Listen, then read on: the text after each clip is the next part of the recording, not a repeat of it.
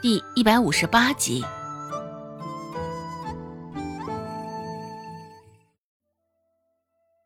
也没有给老翁开口说话的机会。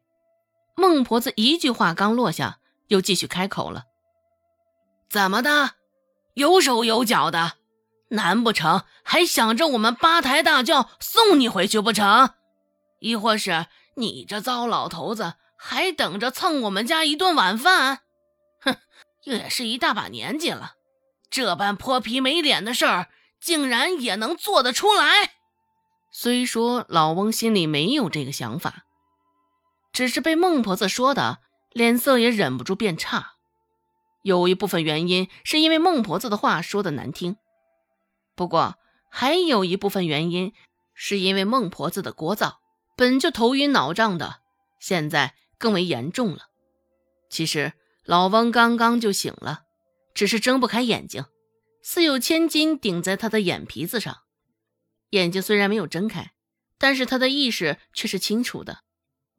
刚刚孟婆子说过的话，老翁自然也是听得一清二楚。这般不讲理的婆子，还是第一次遭遇到。想到这儿，老翁的眉头也不自觉深深皱了起来，缓缓坐了起来。只是头还是有些沉甸甸的，晕得慌。没有搭理孟婆子，老翁对着眼前的周芷说道：“小丫头，这回真是谢谢你了。你叫什么名字啊？”老翁甚是和蔼，只是入了有些人的眼，却是只能想到“图谋不轨”四个字。孟婆子一看，立马就气不打一处来，往前迈了一步，指着老翁的鼻子就扬声骂道：“糟老头子，你还想着我们家老二呢？也不看看自己都一大把年纪了，怎么的，还想讨回去当老婆呀？一看就知道你这糟老头子不是个好东西，竟然还将主意打到这份上了。”收拾收拾，赶紧给我从我们周家滚出去！我们周家也不需要你这以身相许。周芷，嗯，孟婆子压根儿是没有给他任何开口的机会。非但如此，孟婆子的眼神还虎视眈眈压在周芷的头上，恶狠狠地盯着他。这种状况，周芷也不敢开口。一口一个糟老头子，着实是不堪入耳。被孟婆子的话给气的，老翁的手现在也在微微颤抖。本是想好心问一下，毕竟被这婆子扭曲成这模样，不可理喻，简直是不可理喻至极。老翁也不再多留，盯着那股子头晕站了起来，对周芷说道：“小丫头。”改天我再好好谢谢你吧。”周芷温声吩咐道。“也好，回去后记得取三到五瓣的大蒜，将其捣碎，加入适量的开水，搅匀服下，可以治疗中暑的。”老翁有些许感动，这是怎样的家庭啊？这小丫头竟比活了大半辈子的婆子懂事儿。也幸亏这丫头能够这般出淤泥而不染，要不这家就没有希望了。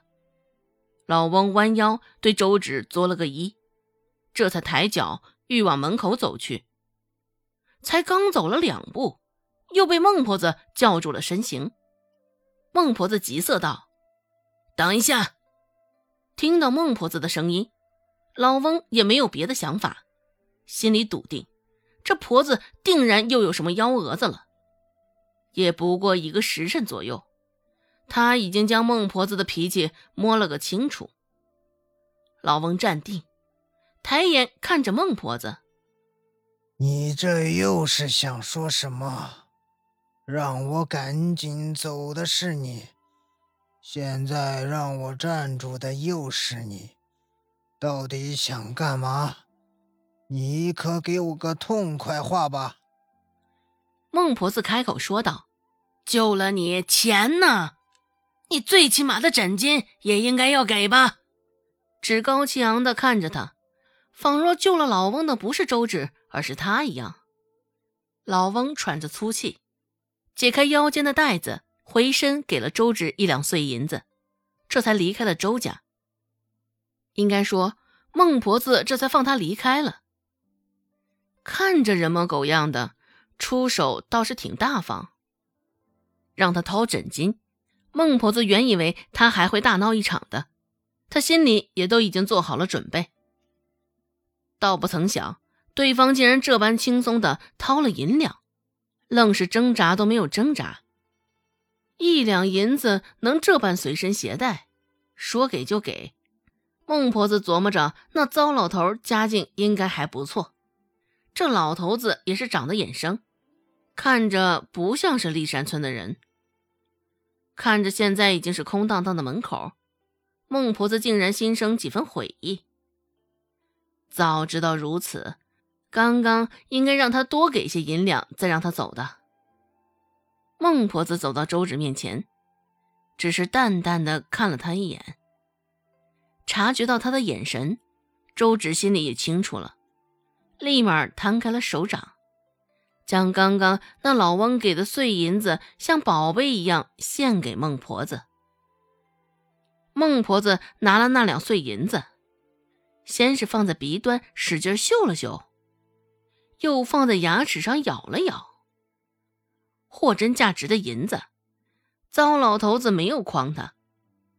孟婆子心里也是乐呵极了，倒是没有想到周芷随便捡了个垃圾回来。竟然还给他挣钱了。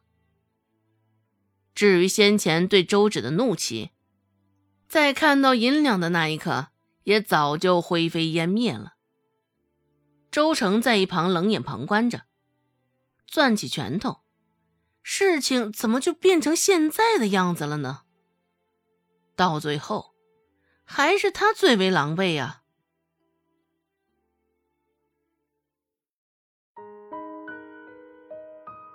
本集播讲完毕，感谢您的收听。感兴趣别忘了加个关注，我在下集等你哦。